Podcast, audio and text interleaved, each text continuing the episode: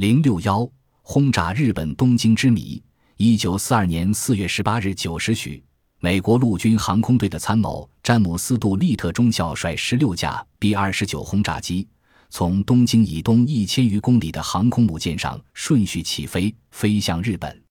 空中编队的每架飞机成员五人，在二百二十七公斤炸弹四枚，于当日十二时三十分对东京、横滨、名古屋、神户。大阪等城市成功的实施了轰炸，整个轰炸过程持续约三十秒钟时间，故人们称之为“东京上空三十秒”。杜立特轰炸东京完全出乎日本人的意料，空中编队未遭抵抗就顺利完成了任务，而后按计划飞往中国的浙江衢州机场。由于空中编队比预定起飞点远了三百余公里，再加上天气恶劣，油量不足。虽经过十三小时飞行，却未能到达目的地。其中飞往中国的十五架飞机，十一架飞机上的飞行员被迫弃机跳伞，四架迫降坠毁；另一架飞往苏联的海参崴安全迫降，被苏军扣留。杜立特首次轰炸东京，被人们称为历史上最勇敢的行动。杜立特本人也从此成为美国人民心目中的英雄。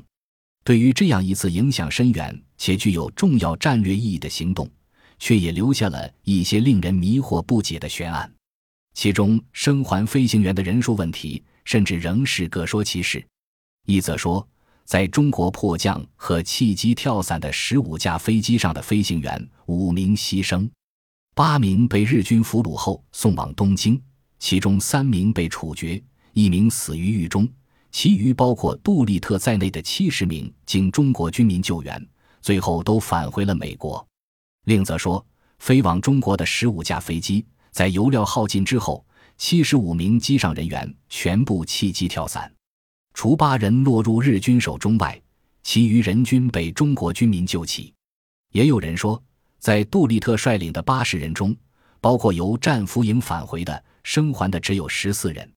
还有人说。在飞往中国的十五架飞机七十五人中，三人在迫降中死去，八人被日军俘虏，其中两名飞行员和一名机枪手被处死。后来有四人返回美国，其余都被安全护送到国民党战线后方。对于这些本来不难弄清的悬案，不一定会再继续困扰后人了。